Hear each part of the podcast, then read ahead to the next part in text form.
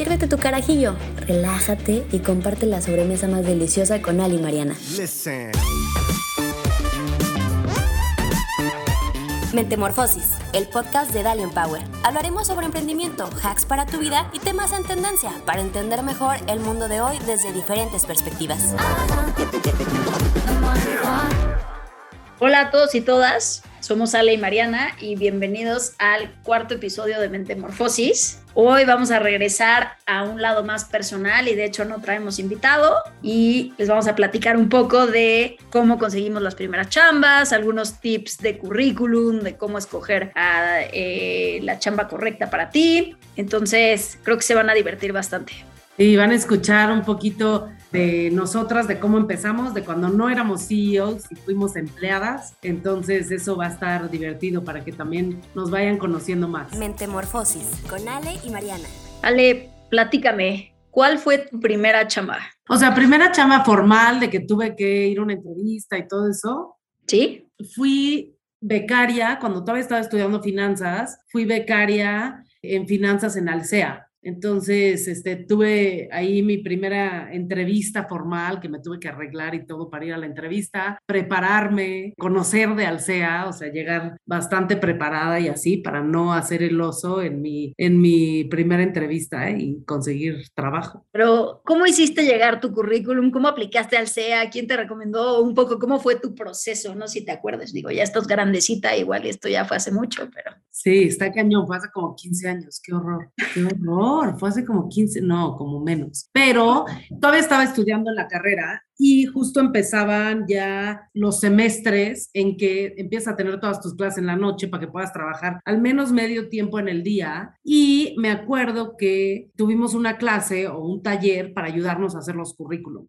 fatal, porque aparte de mi currículum creo que lo hice con colorcitos y la madre, o sea que si lo veo ahorita, seguro no me contrataría a mí misma y lo tiraría a la basura. Pero uno, hacer currículums con colorcitos, solo jala si eres diseñador y quieres enseñar un lado creativo tuyo. Sí, yo definitivamente no soy ni creativa, ni e, era diseñadora, ni aplicaba para un, o sea, estaba aplicando a finanzas, lo debería haber hecho mucho más formal, todo en negro y Times New Roman o algo así. En un primer currículum, ¿qué pones? O sea, ¿tenías algo de experiencia que poner en tu currículum? Sí, pero mucha de cosas, de actividades extracurriculares. Entonces, yo, por ejemplo, en mi primer currículum pones obviamente más de la carrera que estudiaste, pero también un poco de prepa, tu promedio de prepa, la madre, o sea, como sí le tienes que echar más de educación y si tomaste algún curso adicional y así, pero yo le puse muchísimo más bien de actividades extracurriculares. Entonces, en el TEC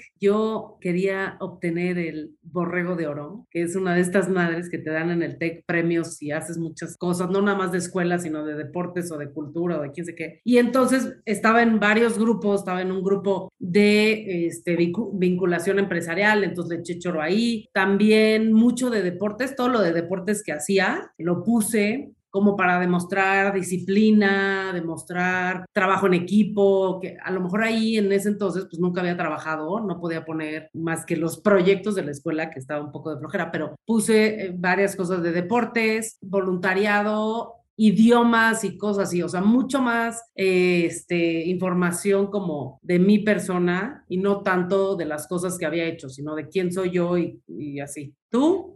Tengo una pregunta antes de que pasemos a mí. ¿Foto o no foto? No foto. No foto. Foto. Menos ahora. Yo creo que lo de la foto era muy old fashion, o sea, sí era mucho más popular hace muchos años, pero creo que ahora, y bueno, tú que manejas una empresa mucho más vanguardista, igual y nos puedes decir, pero a lo mejor hasta ya prohíben las fotos en los currículums, ¿no? Y para mí es un, es un no, no, no muy grande. Como siempre que llega un currículum con foto, digo, no, no hagas eso. Como se presta mucho a sesgos, se presta mucho a como decisiones de contratación no necesariamente correctas. Luego en algún otro capítulo podemos platicar más a fondo de qué son los sesgos y así. Pero al final, como que la gente sí, en cuanto ve una foto tuya, ya se hace una imagen y llega con ciertas ideas preconcebidas a una entrevista y creo que eso es lo peor que puedes hacer. Entonces, la verdad, Tip número dos, no foto en los currículums, por favor. Ya me perdí. ¿Cuál fue el tip número uno? Ah, no colores. no colores, salvo si eres diseñador. Bueno, el 2 no lo hice tan mal porque no, no, no puse mi foto. Pero pues sí, al principio que no tienes tanta experiencia, no, no has tenido ni un solo trabajo, pues te tienes que echar mucha crema a los tacos y hacer ver todas tus cualidades, aunque sean de muy poquitas experiencias que hayas tenido. Totalmente de acuerdo. Como si hoy en día hicieras tu currículum, algunas preguntas como más específicas, pero ¿de cuántas hojas debería ser tu currículum? De una hoja. Y eso la verdad es que lo aprendí cuando estaba postulándome para la maestría y ahí casi que en todas las, las este, universidades a las que apliqué no te dejan subir un currículum de más de una hoja. Y es como enseñarte realmente solo poner lo importante, resumir, no echar choro, etcétera. Y eso creo que es algo que todos tenemos que hacer así hayan pasado los años que hayan pasado, lleves trabajando 80 años de tu vida, tienes que lograr que tu currículum sea de una hoja. ¿Por qué? Porque, o sea, aunque tengas muchísima experiencia, uno, no vas a tener la atención de la gente por mucho tiempo. O sea, yo los currículums que veo, les echo una ojeada y en segundos decido si es un currículum que voy a ver más a detalle, que voy a pedir entrevista o que lo voy a descartar. Entonces, hay que hacerlo lo más resumido posible y la otra es, depende para qué tipo de trabajo estás aplicando, qué información y qué experiencia tienes que poner. Si estás aplicando para una chamba de barista, no tienes que poner que jugaste fútbol americano cuando tenías 15 años. O no tienes que poner que eres muy bueno escribiendo resúmenes de libros que leíste. O sea, les va a valer gorro cualquier habilidad que tengas que no tenga algo de valor para la posición a la que estás aplicando. Entonces, no es como que van pasando los años y tienes que ir sumando hojas a tu currículum, sino más bien es, tienes que tener todas tus experiencias, pero sí tienes que ir viendo qué necesitas poner relevante en tu currículum para la posición a la que estás aplicando ahorita. Otro tip que me dijeron es, como siempre, usar verbos de acción cuando estés resumiendo, ¿no? Entonces, como lideré un proyecto y poner impactos económicos o numéricos de lo que has logrado en tus chambas, ¿no? Normalmente eso también se aprecia, ¿no? Implementé una solución que aumentó las ventas 23% anual, ¿no? Por ejemplo, ese tipo de, de, medidas creo que son bastante buenas para darle una buena idea al reclutador de que tienes orientación a resultados. Otra pregunta, Ale, tú que decías que descartas a los currículums muy rápido. ¿Qué opinas de los párrafos que dicen, soy una persona muy responsable, con gran orientación al trabajo del equipo. Normalmente como que la gente pone sus datos introductorios, luego ponen ese párrafo y luego ponen su historial profesional. ¿Qué opinas de eso? Pues no sé qué me vas a decir, pero a mí no me gusta. Pero cuando autorresumes tu vida en un párrafo,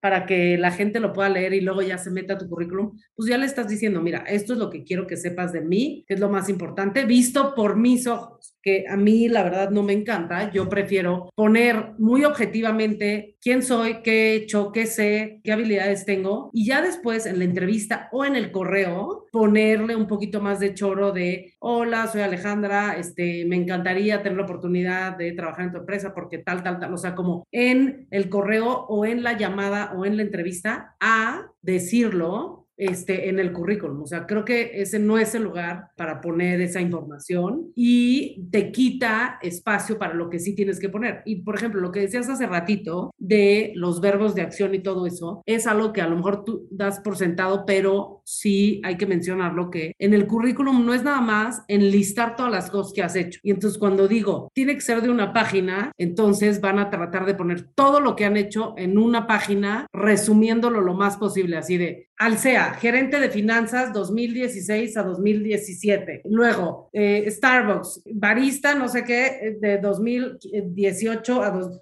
no, más bien es tratar de buscar las posiciones o la experiencia que es relevante y poner abajo de la posición algunas cosas, como lo que decías tú, que hiciste, que tuviste impacto con números o información importante para que le pueda dar un contexto al reclutador de qué impacto tienes tú en la organización o tuviste tú en ese puesto que te dieron. Entonces, en ese sentido, creo que sí es importante que siempre que pongan algo que consideren que debe estar en su currículum, una posición, entonces, Mariana Castillo, Investment Banking, analista de tal fecha tal fecha, poner, este, desarrollé la herramienta de tal para lograr valuaciones en empresas de retail, no sé qué, no sé qué, no sé qué. Poner contexto de por qué lo estás poniendo como una experiencia relevante. ¿Qué hiciste ahí que me va a hacer interesarme por tu perfil? Entonces, eso lo tienen que poner. Y entonces, a lo que ibas con tu pregunta es, el espacio de arriba te quita líneas para poner esas cosas que realmente a la gente le van a hacer querer leer más acerca de ti o querer conocerte. Totalmente, Ale. A mí tampoco me gusta ese párrafo de,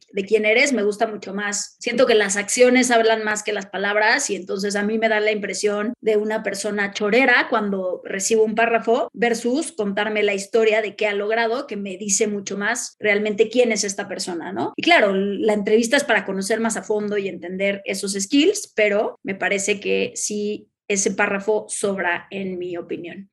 Síguenos en Twitter, arroba Power. Otro tema que yo vi durante la maestría, que seguro a ti también te asesoraron, Ale, es ¿qué opinas de meter datos personales tipo hablo seis idiomas, tipo soy chef, tipo como un poco hobbies o gustos más allá del lado profesional? A mí me gusta mucho ponerlo. Creo que te hace ver a la persona como más allá del trabajo. No es como que lo tienes que poner front and center así de, por ejemplo, Alejandra Ríos, lesbiana, casada con cuatro perros que le encanta la jardinería. No, pero sí sutilmente por ejemplo, yo, por ejemplo, lo de gay o no gay, lo puse en mis intereses, o no me acuerdo en qué lo puse, eh, o en los actividades extracurriculares, una madre así. Tengo como que era parte de la asociación LGBT en Alcea, o no sé, que creo que sí es importante porque te hace ver un poquito este, más de quién es la persona. A lo mejor alguien que está aplicando para una chamba de supervisor de una tienda y te pone certificado como chocolatero francés o no sé qué, o sea, te dice, ah, está muy padre esta persona, o sea, sigue sus intereses y se ve que le encanta eh, seguir preparándose y aprender cosas nuevas. Y entonces eso te habla también de la personalidad y del tipo de, de trabajador que va a ser, ¿no? Qué tan comprometido, qué otras cosas tiene en su vida aparte de la chamba y así. A mí me gusta mucho. No lo pondría como lo más importante, pero sí creo que eh, es muy valioso. A mí me gusta y también me parece una buena manera de romper el hielo en las entrevistas, ¿no? Como normalmente los currículums que traen ese tipo de datos me parece interesante, ¿no? Por ejemplo, si alguien fue campeón de natación, ¿no? Creo que es, eh, empiezas un poco la conversación conociendo a la persona y luego ya te metes un poco en su historial profesional. Sea, a mí eso me, me, me gusta bastante porque te da un poquito, un toque de quién es la persona sin hablar de cuáles son sus skills, ¿no? Que es un poco lo que no me gusta del párrafo suelto que va arriba. Y la verdad es que yo siempre digo que la gente tiene que aprender a googlear. Y entonces puedes googlear como mejores templates de currículums. Ahí ya te dicen mucha información, qué cosas sí hacer, qué cosas no hacer en tu currículum. O sea, no lo hagan nada más al aventón, o sea, sí tienes que hacer. Y este, así como para eso, cómo prepararte para la entrevista, ¿no? Cómo vestirte. O sea, el chiste es que se preparen, según yo, y lo notas luego, luego como reclutador en una entrevista, si la gente se preparó o no, o nada más llegó al aventón, o tiene 50 otras entrevistas y tú fuiste una de las 50, ni siquiera saben qué hace la empresa, ni cómo se pronuncia su nombre, ¿no? Este, entonces creo que eso te va a decir mucho de, del interés del candidato de entrar creo que tocas un punto que la verdad me parece súper, súper interesante, que es justo como muchas veces los procesos de reclutamiento los lleváramos como nuestro perfil fuera único y muchas veces lo que vale la pena es, depende de la chamba, depende de la empresa, ir resaltando algunas cosas u otras, ¿no? Y, y, puede ser la misma etapa de tu vida, pero estás buscando dos posibilidades y tu currículum puede ser un poco diferente en esas dos posibilidades. También te puedes vestir diferente y si puedes buscar gente que haya trabajado ahí, me parece que es un, es un buen mecanismo para ver un poco, entender un poco más cómo es la cultura, cómo es el ambiente, qué hace bien la empresa, ¿no? Porque creo que sí es, es uno de los valores más importantes, el demostrar cierto interés por el tipo de, de empresa que estás entrando. Oye, Mariana, ¿y tú cuando estabas en la carrera cuando estabas terminando, cómo escogiste tu primera chamba o tu segunda, porque ya nos has platicado que tu primera no te gustó tanto, pero entonces a la segunda, chance ya sabías mucho más lo que querías o lo que te gustaba, lo que te interesaba, ¿cómo te pusiste a buscar dónde trabajar que cumpliera con esas expectativas que tenías? O sea, creo que yo sí aprendí mucho de mi primera chamba porque al descubrir que era lo que no quería, pero sobre todo lo que me pasó fue que yo me dejé llevar por lo que la gente me decía que era importante de un trabajo de banca, de banca de inversión, ¿no? Y entonces me decían, no, es que es muy buena oportunidad porque trabajas con gente muy lista, cosa que no lo dudo y, y, lo sigo pensando. Ya sabemos aquí que Ale fue banquera de inversión, entonces hay que hacerle la barba. Luego también me decías, vas a tener mucha visibilidad con gente de empresas, ¿no? Y sí es cierto, eres una persona que no ha acabado la carrera y te sientan en una junta con el director de finanzas de alguna empresa pública. Eso es cierto, la verdad eso es padre, pero la verdad es que yo no entendía cuál iba a ser el día a día de mi chamba y creo que ese fue mi error. La otra cosa que aprendí que también como que en esa época, estamos hablando hace 10 años prácticamente, como había mucho estigma de cambiar de chamba muy frecuentemente. Creo que eso está cambiando, pero igual y ahorita podemos platicar un poco de eso. Pero para mí era más importante o era igual de importante el descubrir qué no quería hacer que descubrir si, qué sí quería hacer, ¿no? Y creo que esa es, esa es una cosa que tiene bastante valor, como los currículums que se ve que han brincado de lugar, como no necesariamente es tan malo, diría yo. Y entonces cuando busqué mi segunda chamba, como que sí estaba mucho más enfocada a qué es lo que yo estoy queriendo hacer y para mí ahí empezó a pesar un poco el tema de, pues para mí el trabajar un poco idealistamente por la estabilidad macroeconómica de México. Era algo que a mí me llamaba la atención, claramente ñoñísima, no, no voy a mentir, pero sí era algo que a mí me llamaba la atención y creo que ese propósito sí tenía mucho valor para mí cuando busqué el trabajo en, en Banco de México. Ahí lo, lo, busqué a través de conocidos, o sea, tuve la suerte que tenía una prima que trabajaba ahí y que me dijo, estamos justo abriendo vacantes, ¿por qué no me mandas tu currículum? Y justo fue lo que hice y afortunadamente el, el proceso me fue bien y ya entré y estuve tres años ahí y luego fui gran parte del equipo que entrevistaba gente. Entonces es algo que me gusta bastante esa parte. Los temas que tocas me suenan a lo que se ve ahorita en las generaciones que vienen, los famosos Gen Z o millennials, que la verdad se preocupan mucho más de el impacto que van a tener o el impacto que tiene la empresa en la que quieren entrar a trabajar, que esa empresa vaya de acuerdo con sus valores y con como su visión y no necesariamente se fijan en cuánto van a ganar, este, qué título van a tener, y qué valor curricular les va a dar, sino si se fijan en cosas mucho más allá, que es una característica que se ve mucho ahorita, ¿no? Sobre todo en el reclutamiento de estas grandes empresas y unicornios, startups, que tienen mucho eh, sex appeal, de decir, ay, yo quiero tener a Ben Frank en mi currículum, ¿no? Y, o este, me encanta cómo en Ben Frank valora la diversidad y puedes ser tú mismo y no tienes que este, ir vestido de cierta forma a la chamba, la gente también está buscando muy bien qué valores y qué tipo de empresa va con su personalidad y con su forma de ser para que tengan una mejor experiencia laboral. ¿Tú has visto cambios en las contrataciones, el reclutamiento y eso? Sí, es verdad. Yo diría hay, hay un par de cosas, ¿no? El propósito de la empresa, es decir, que tú te sientas orgulloso de decir trabajo para tal empresa, ¿no? O sea, creo que hay empresas donde no te puedes sentir orgulloso por tus valores personales. Yo no voy a decir cuáles son de las que no, de las que sí, ¿no? Hay gente que, que se puede sentir orgulloso de cualquier empresa, nada más digo que tú te alineas un poco a eso. Y creo que el otro tema que sí toca, sale y es bien importante es la cultura. ¿Qué tipo de cultura quiero, quiero trabajar, quiero desarrollarme, no? Una cultura muy jerárquica, una cultura muy horizontal. Y creo que las startups en general tienen una tendencia a ir más para ese lado, pero no necesariamente todas, ¿no? Depende un poco del liderazgo. Son culturas, y lo hablábamos la semana pasada con Pato Bichara, ¿no? Un poco este tema de valorar la vulnerabilidad, los soft skills, como para nosotros sí es importante el que no solo seas el más chingón, sino que seas el más chingón, pero que entienda que su rol en la organización es el de ser un jugador de equipo. De hecho, en nuestro, en el manifiesto de nuestros Casimiros decimos, puede ser el Chuck Norris, pero si no es el Chuck Norris de, o sea, de todo el equipo, como no puedes trabajar con nosotros. Es decir, para nosotros el valor, sí, creo que la referencia a Chuck Norris ya igual está anticuada. Hace unos años era muy hot. creo que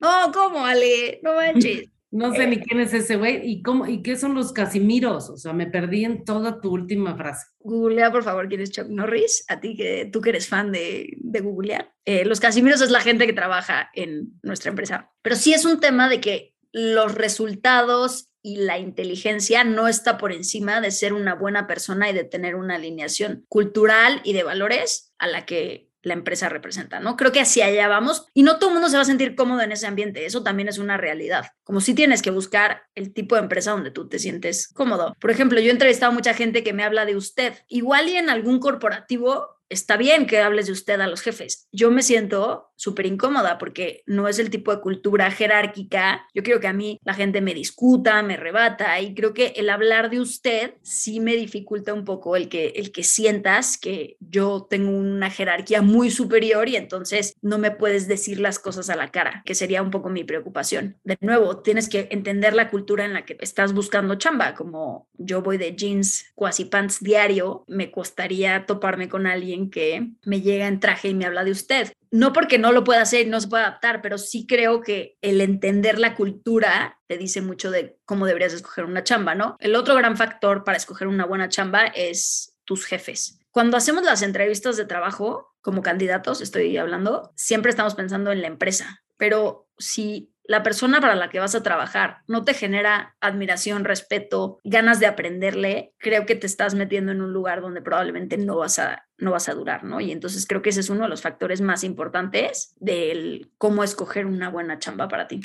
Síguenos en Instagram, arroba Power. Justo todos estos temas que platicas son los que han hecho que también las organizaciones y los directores valoremos más el crear estas condiciones y estas culturas tan amenas para atraer al talento que queremos. Y eso se ha convertido en algo muy, muy importante y en parte las estrategias de las empresas de cómo le tengo un amigo que eh, me decía, ¿no? Yo necesito a la mejor, a la, a la, gente este, más preparada en temas de tech porque quiero llevar esta empresa a ser la empresa más tal de esta industria. Y entonces es, ¿cómo le hago para atraer talento a una empresa de tech y que prefieran venirse conmigo a irse con un Google, Facebook, Amazon, o sea, los grandes nombres que están allá afuera, ¿no? Y es mucho parte de, entonces tienes que cambiar la cultura, tienes que proyectar, tienes que hacerlo atractivo para los jóvenes que estás tratando de atraer, desde cómo tienes que entrevistar, desde cómo tiene que ser la oficina, dónde tienes que poner la oficina, todas estas cosas son temas que tienes que considerar. No es de la noche a la mañana, pero ya son mucho más relevantes que antes. Antes a lo mejor, pues la oficina quedaba en Toluca y era la oficina de PepsiCo o yo qué sé, de Unilever o de empresas buenas, padres y todo. Y pues la gente iba hasta allá porque quería trabajar en Unilever y quería tener el puesto de gerente de planta, pero poco a poco las empresas también se han tenido que ir adaptando para atraer a este mejor talento que busca cosas diferentes que lo que buscaban hace 15, 20, 30 años, ¿no? Y es muy chistoso porque el otro día platicaba con mi concuño no voy a decir cuál de mis concuños ni en qué empresa trabaja, pero decía, es que su generación ya no les gusta trabajar duro. Cualquier cosita te renuncia. Es que los millennials son muy flojos. Y yo le decía, no, simplemente los millennials y los centennials, yo creo que aún más, estamos buscando cosas diferentes de lo que buscaba la generación que está arriba de nosotros, ¿no? Que es, buscas propósito, buscas balance de vida sinceramente, yo creo que muchísima de la gente que trabaja con empresas más jóvenes busca un gran reto intelectual, pero también busca un lugar donde haya espacio para desarrollar una vida más allá del trabajo. Digo, yo lo vi cuando me graduaba de la maestría, como las chambas de banca de inversión y consultoría que tradicionalmente tienen un muy mal balance de vida, sí había un porcentaje de gente que se iba, pero sí era cada vez más chico ese porcentaje. Y creo que es porque la gente sí está valorando otras cosas, ¿no? Valoramos experiencias, valoramos, pues sí, el ir a un corporativo en Toluca que me requiere una hora y media de coche, chance ya no es lo que estoy buscando. Chance quiero la empresa que tiene flexibilidad remota o que tiene una oficina en una zona donde yo me muevo o tengo más facilidad para llegar en bicicleta, etcétera, ¿no? Entonces, creo que es rol de las empresas tradicionales el entender que su población donde van a reclutar jóvenes talentos está cambiando las preferencias que tienen y, si hay que adaptarse un poco a eso. A nosotros alguien nos decía, no, ¿por qué no ponen su corporativo en Santa Fe? Le digo, lo peor que me podría pasar en la vida es poner un corporativo en Santa Fe Yo quiero la facilidad de un lugar donde hay buen transporte público, donde realmente te bajes de tu, de tu oficina y puedas ir a comer a siete lugares cerca. Como yo creo que ese es el tipo de lifestyle que la gente que quiere trabajar con nosotros valora. Y para mí eso es muy importante pero es súper importante que lo tengas tan presente porque si no, se te hace muy fácil, sí, ya crecimos, ya necesitamos una oficina más grande, vamos a ponerla en Santa Fe y luego tienes temas de, de reclutamiento, ¿no? O de rotación. Por una cosa tan sencilla, aparecen y luego eh, no, no, lo, no lo vemos en ese sentido. Pero pues sí tiene mucha razón lo que decía tu concuño, que no sabemos quién es ni en dónde trabaja, y, se ha escuchado mucho, bueno, no sé si tú lo has escuchado mucho, pero este tema de la generación de cristal, que habla de, pues, de los millennials un poquito, pero más de los centennials, sí, la generación Z, los que nacieron después del año 2000, ya tienen 21 años, ya llevan trabajando un ratito, yo esperaría, que se dice que sí, son mucho más sensibles, mucho más vulnerables, han tenido las cosas más fáciles relativamente con los baby boomers que vivieron las guerras y la generación X que tuvo varias crisis y no sé qué, y hasta los millennials que tuvimos varias crisis y todo eso, pero que dicen, este, pues que sí son unos bichos raros, diferentes. Tú yo creo que eres como de la generación de cristal, Mariana. Este... iba a decir, suenas como mi concuño de nombre desconocido, donde dices, estos frágiles, ya no se puede bromear de nada, todo es sensibilidades. A ver, no lo veo tan así, pero por ejemplo, en la industria de, la, de restaurantes y en las cocinas y todo eso, los chefs, te lo dicen muchísimo, ¿no? O sea, sobre todo en las cocinas, que yo me acuerdo cuando yo estudié gastronomía, que sí fue hace muchos años, pero igual estaba en la cocina y el chef me gritaba, me decía que me apurara, este, me gritaban eh, que les valía gorro si me quemaba o no, nada más me ponían un curita y ya, apúrale, saca esto, ya luego lloras y no sé qué, y así. Ahorita es mucho más complicado y ni siquiera es ofensas, ni, ni les dices groserías, ni nada, pero si te los traes un poquito en chinga, se ponen medio malitos bueno, tú podrás estar en desacuerdo conmigo, pero un dato que es súper relevante es que estaba leyendo el otro día que en pocos años creo que va a duplicarse el número de gente trabajando que son parte de la generación Z, o sea, va en incremento cañón, pero entonces es, ¿cómo le hago para como empresa entender lo que ellos valoran y cómo le hago también para cambiar la forma en la que opera la empresa para atraer ese talento que al final it is what it o sea, no es como que este, los voy a cambiar a todos, ¿no? Es decir, que ya no pueden llorar en el trabajo. Pensaría que justo el ser vulnerable y enseñar tus emociones es algo positivo, pero bueno, o sea, estoy de acuerdo y creo que el reto más grande para las empresas es cómo congenias las diferentes generaciones con las diferentes motivaciones, ¿no? Entonces, como no puedes tener a todos tus empleados de una edad que todos son centennials, ni todos van a ser centennials, millennials, sino que empiezas a tener rangos grandes y cómo te vuelves atractivos para todos. Porque también hay un valor en la diversidad de tener gente de mayor edad, de tener gente con más experiencia, y entonces el cómo haces un mix atractivo para todo tipo de empleados me parece que es de los retos grandes que nos vamos a enfrentar las empresas en los próximos 10 años, ¿no? ¿Cómo encuentras un balance entre la gente que quiere regresar a la oficina y quiere seguir en remoto? ¿Cómo encuentras un balance entre el que vive con su familia por Santa Fe y le hace ilusión el corporativo en Santa Fe y los que no nos hacen ninguna ilusión ese corporativo? Entonces, es realmente cada vez más yo creo que la tendencia va a ser a dar un poco perks o, beneficios más personalizados hacia el tipo de empleado que, tienes y, reconocer que esa diversidad, pues los empleados valoran cosas diferentes, ¿no? Igual y uno te valora el fondo de ahorro y el otro te valora más días de vacaciones, no sé. Y entonces entender un poco eso y mejorar la capacidad de dar prestaciones diferenciadas me parece que puede ser algo hacia lo que se va a mover un poco el mundo laboral en los próximos años. Sí, y la verdad es que está súper interesante porque de una manera son cambios que tenemos que hacer para propiciar esta diversidad que ya hemos dicho varias veces, o no sé si lo hemos dicho aquí en el podcast, pero ya que está comprobadísimo que la diversidad hace a las empresas más rentables. ¿Cómo era lo de los superhéroes? La diversidad hace la fuerza, o cómo es? No, sé. Pero sí puede ser algo así, ya me gustó tu lema. Puede ser nuestro lema, que la diversidad hace la fuerza. Sí, Entonces, sí, tienes razón. ¿Cómo le haces para congeniar todos estos valores diferentes de la gente y que realmente sea una fortaleza? Eso va a estar súper interesante. Y sobre todo en un país donde las leyes no ayudan para tener estos, por ejemplo, como decías, estos beneficios personalizados, ¿no? Porque digo, no sé si yo estoy mal o no sé tanto de esto, pero según yo ahorita actualmente en México, no puedes dar beneficios diferentes a gente que está en el mismo nivel. O sea, si a todos les quieres dar fondo de ahorro o si le quieres dar fondo de ahorro a unos y a otros no, no puedes. Por ley, todos tienen que tener fondo de ahorro. Por ley, todos tienen que tener seguro médico. Y luego hay veces que pues este güey no quiere seguro médico porque su, este, su esposa ya trabaja en otro lado, ya le dan y a él preferiría tener cinco días más de vacaciones para lograr los mismos días que tiene su esposa. Y entonces así, pero la ley no nos lo permite. Entonces, también las empresas un poco llevan la delantera, pero el gobierno también tiene que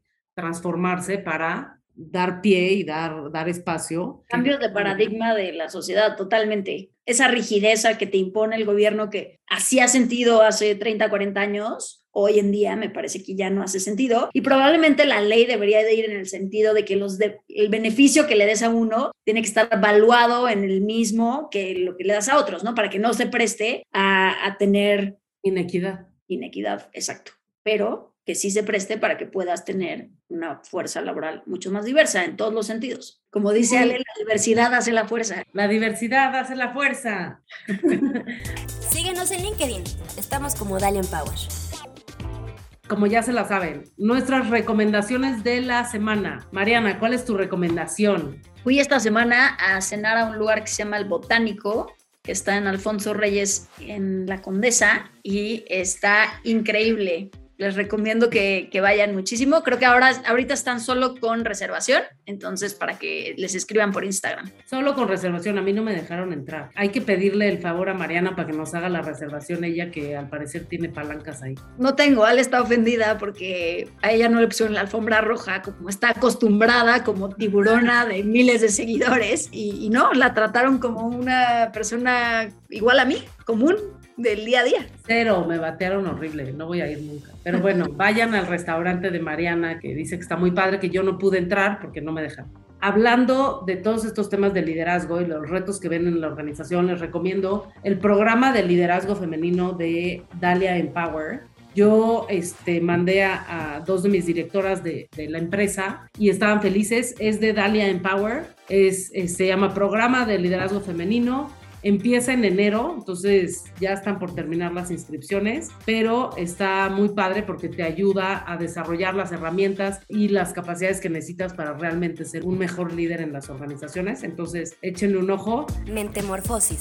Pues muchas gracias por acompañarnos en este episodio de Mentemorfosis. Espero que lo hayan disfrutado muchísimo y nos vemos la próxima semana. No se les olvide. Síganos en las redes de arroba Dalia Empower en Instagram y Twitter y en Facebook en arroba Dalia Empower MX. También síganos a Mariana y a mí en nuestras redes sociales, arroba Mariana CL, las de Mariana Castillo, y yo, Alejandra Ríos, en arroba Ale Y no se les olvide consultar el programa de liderazgo femenino que les recomendamos en la página de Dalia Empower, daliaempower.com. Ahí lo pueden encontrar. Muchas gracias a todos y nos vemos la próxima semana. Ali y Mariana te esperan en el siguiente episodio de Mentemorfosis para seguir formando opiniones de valor. Listen. Mentemorfosis. Compártelo y únete a Dalia Empower. Gracias por escucharnos.